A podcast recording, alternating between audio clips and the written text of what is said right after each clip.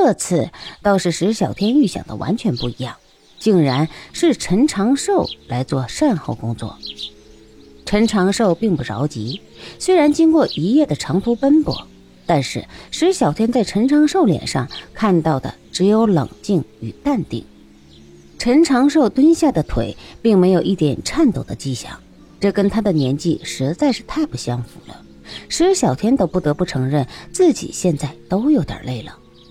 陈长寿从随身的一个包袱里面掏出一个小竹筒子，一翻手就倒出大大小小的针来。软的、硬的、长的、短的，五花八门。怎么的？你师傅都教给你什么了？陈长寿眼角的余光看的正是天机子的方向，很明显，陈长寿是指天机子这个师傅。教给我的东西倒是不少，就是我有点太愚钝了，所以没有学会学通而已。现在看到真神，希望能够真正的亲身体验一把这个过程。看一下到底怎么样布坎儿。好啊，看来还不错。这样，你给我在这里布一个迷阵，至于其他的扣子就不用了。陈长寿看样子并不着急，用一种鼓励的眼光看着石小天，所以石小天也就不客气了。石小天看了一下周围的地势，开始布阵，整个过程中规中矩。陈长寿从头到尾都没有说一句话，只是看着，时不时的还会露出赞许的笑容。不错，中规中矩，还有一点自己的想法放进去，这很好。但是有一点你要记住，当你中规中矩的去布阵的时候，你困住的永远都只是什么都不懂的人。所谓万变不离其宗。只要你心中有了布局的宗旨，那至于你怎么去布这个局，那就是你的事情。陈长寿看了眼石小天那虚心受教的表情，心里很是高兴。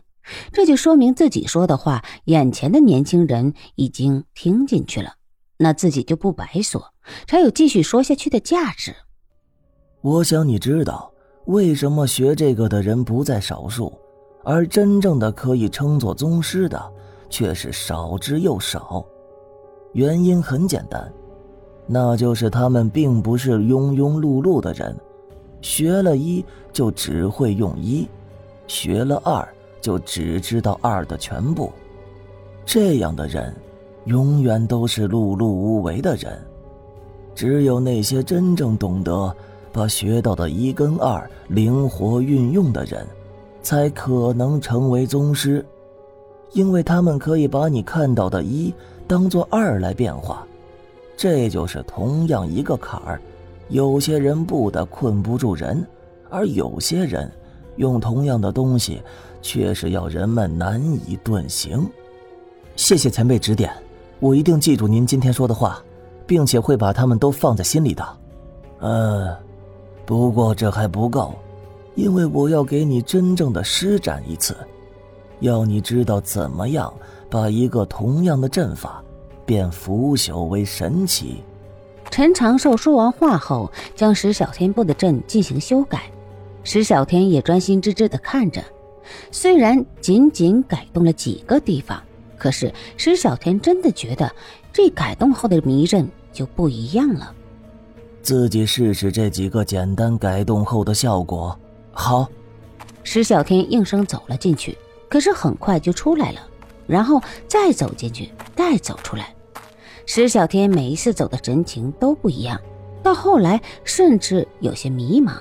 他看着陈长寿那张油光锃亮的大脸，有些不解：“孩子，不明白了吧？”“是啊，前辈，我们的迷阵是要把人困在当中，可是您的却是要人怎么样也走不进去。我知道这是逆转道师的手法。”可是，却怎么用法相方法破这个阵，就是走不进去啊！您是不是在这个里面还下了别的阵法？这个就不知道了吧？正法道师这是手段，正解歪用才是解法。你还是好好琢磨一下。陈长寿说完后，就往天机子选定的休息处走去。石小天只是怔怔的愣在当场。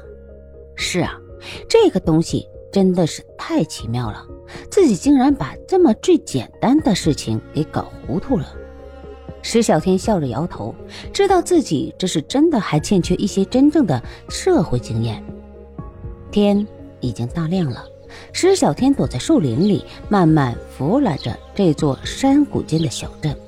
这不看不知道，一看还真的吓了一跳。石小天愣住了，这、这、呃，这是……石小天惊呆了。他实在不敢相信自己眼前的这个景象，他结结巴巴地说着，像是要给别人听，又像是在自言自语。可是不管是哪一种结果，效果都是一样的。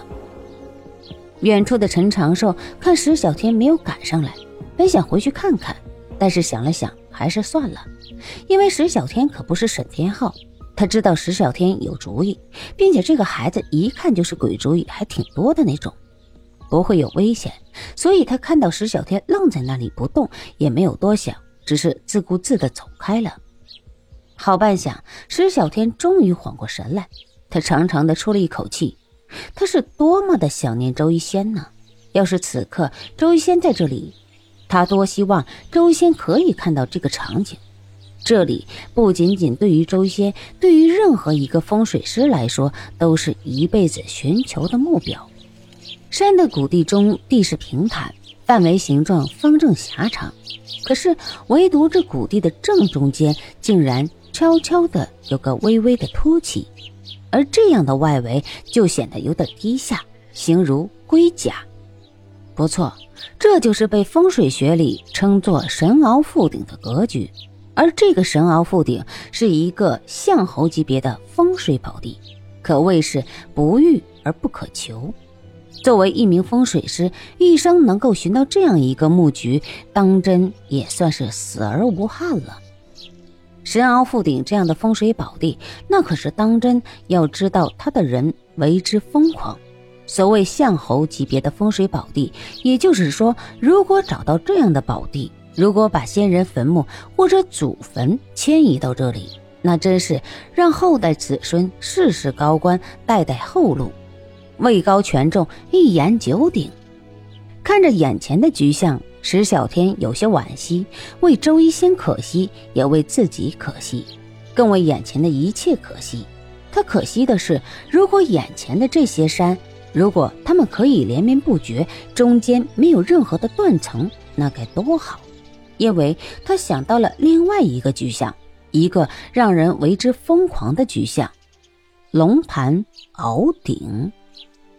龙盘鳌顶虽然跟神鳌覆顶仅仅差几个字，可是完全就是两个世界。